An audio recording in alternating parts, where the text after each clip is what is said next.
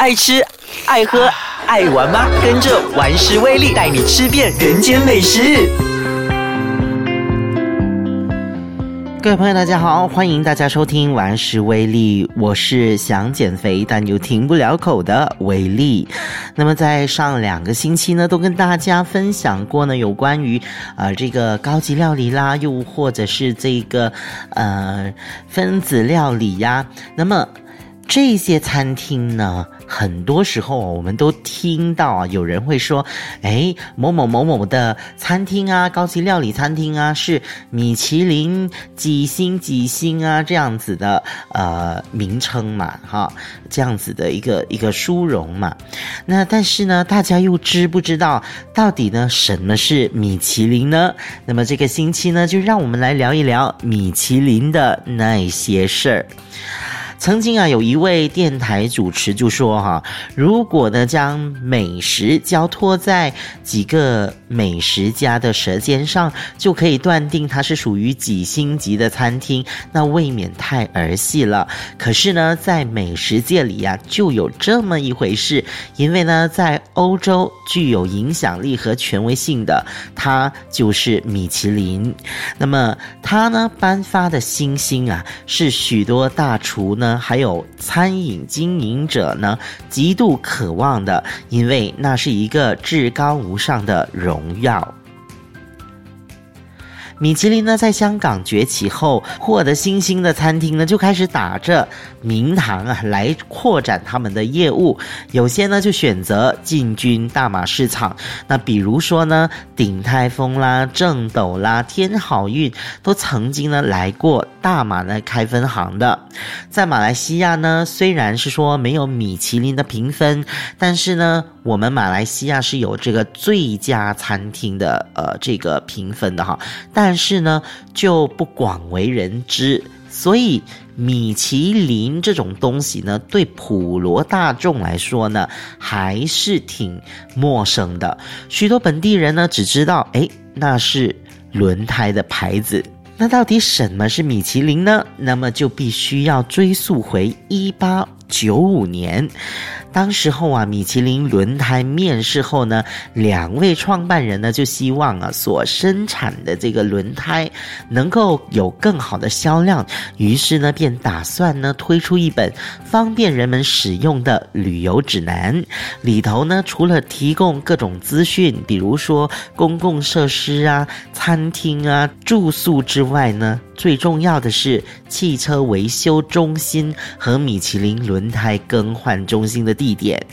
那么，经过周详的策划还有细心的观察之后呢，他们就在一九零零年推出了第一本法国的旅游指南。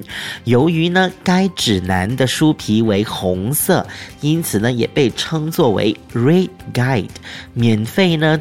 供应给顾客。然而啊，其中一位创办人在某天呢，看见修车员竟然在修车的时候，将自己辛辛苦苦出版的这个指南用来垫身体。于是呢，在一九二零年呢，就以每本七元法郎在书局及报摊售卖。由于呢，从前没有这个 GPS 啊，那么这本指南呢，更成为许多自驾旅行的这个旅客带来便利。其后呢，其他欧洲国家也陆陆续续的推出这个米其林指南，就这样逐渐的在欧洲走红。到了一九二六年，米其林餐厅评分系统才正式出炉，并传承了。近百年的时光，久而久之，每年颁发的米其林星星呢，就成了厨师梦寐以求的一种肯定，也成为了一项富有权威的指南。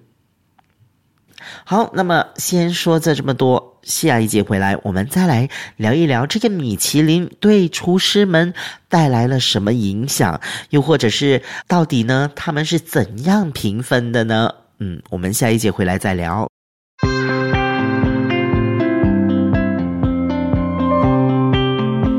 好，节目回来呢，让我们来聊一聊，到底呢这个米其林对厨师有什么影响？也许一些人会认为啊，这是一种噱头，只是为了给美食界带来一个更大的商机。尽管如此，当今红遍世界的 Gordon Ramsay 也非常重视这项殊荣哈。我曾经呢在电视。呃，看过有关他的纪录片，在米其林成绩公布前呐，这位鼎鼎大名的厨师竟然会茶饭不思，一副紧张兮兮的样子。那么等到他知道呢自己没有得到三星的评价的时候啊，更是十分的懊恼、伤心、失落。然而，这份殊荣呢，也并非永恒的，因为呢，评审每一年呢都会重新评分，稍有差错呢，就可能呢会被降薪。那么，最为著名的故事呢，就是有某位厨师啊，因为呢这个当呢接获餐厅被降级的消息后呢，他承受不了压力，而在这个家中开枪。自杀身亡，可见米其林呢在厨师心目中的地位是有多么的高尚。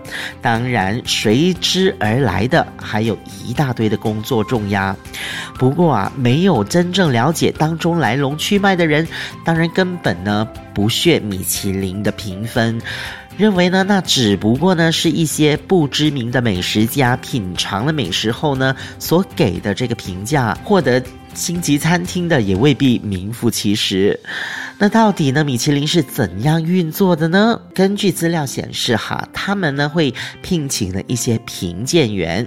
那么所有的这些评鉴员呢，都会如同一般食客暗访每一家餐厅，每次品尝都会点三道菜和一款酒和饮料，不定期的到访并品尝几次过后呢，才提成报告的。对于一些较好评价的餐厅呢，总总部呢就会另外派遣几名评鉴员试吃观察，为了杜绝呢餐厅和评鉴员之间有不法的勾当，那么评鉴员呢每年都会更换负责的区域，可见其难度之高，评鉴之严。那么星级呢？这个系统呢是在一九二六年开始的，当时候选出了四十六家杰出餐厅，授予一星。至于二星级最高荣誉的三星，则在一九三一年后才出现。当时列出的星星等级只是反映价格，并非。品质的认定，但是随着时代的改变，星级变成餐饮品质的指标，星星的数值啊也有着不同的含义。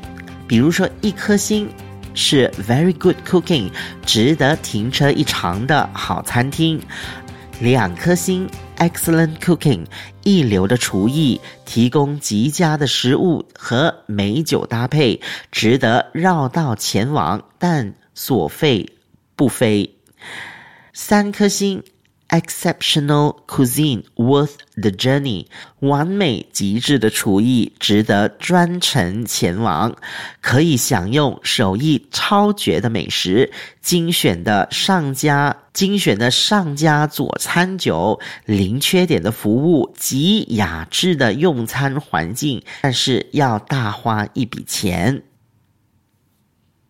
所以呢，以上呢就是一颗星、两颗星、三颗星的这个呃它的意义哈。那么那些获得一星的餐厅呢，其实它的这个食物的品质基本上呢也已经达到了一定的水准。至于呢多出的星星啊，比如二星啊、三星啊，都是以这个服务的水准啊、装潢啊、地点啊等等来评价。呃，那比如说香港呢，在过去呢都有三星级的餐厅，但是曼谷跟新加坡呢，到目前为止啊，都还未出现三星级的餐厅呢。星星呢，除了颁给餐厅呢，也会颁给厨师的。那么能够获得三星级的厨师，则必须承受长期。秘密观察之下，连续几年都有良好的表现，才可获得这一份殊荣。因此啊，三颗星不但象征着绝对完美的美食，更是不会犯下任何错误的主厨或餐厅。由于美食家都是进行暗访啊，所以呢，业者呢无时无刻都必须保持水准，稍有闪失就会面临降薪的厄运。可见厨师也背负着一个巨大的压力。也许大家会认为米其林餐厅一定是呃富丽堂皇，或者是呃高贵典雅的餐厅，吃的一定是呃山珍海味啊，不然就是高级料理呀。其实事实上并非如此。比如说呢，在香港啊，早前就出现了米其林街头美食的名单，而且呢，都是一些低下阶层的美食，比如说狗仔粉啊、鸡蛋仔啊、串烧啊、点心啊等等。那对我而言呢，米其林就像是一个电影界的奥斯卡，那么给那些努力并不断保持水准的这个餐厅一个奖励。当然，吃过米其林的美食也没有什么值得炫耀，相反的，我觉得。我会选择用心的去体验每一个细节，从中呢学习并欣赏啊各方的饮食文化，这样呢更能吃得开心，也可以呢。增广见闻，回归初衷啊！如果说我们撇掉这些星级的评价呢，那么其实呢，米其林呢这个东西呢，它只不过是一个指南，告诉你吃喝玩乐的好去处而已。所以呀，我觉得啊，下一趟呢，大家呢不妨呢可以走进啊这个米其林餐厅呢，去呃体验一下，相信呢你一定会有难忘的体验。好了，我们的节目呢就到此为我们下个星期再见。我是想减肥但又停不了口的伟力。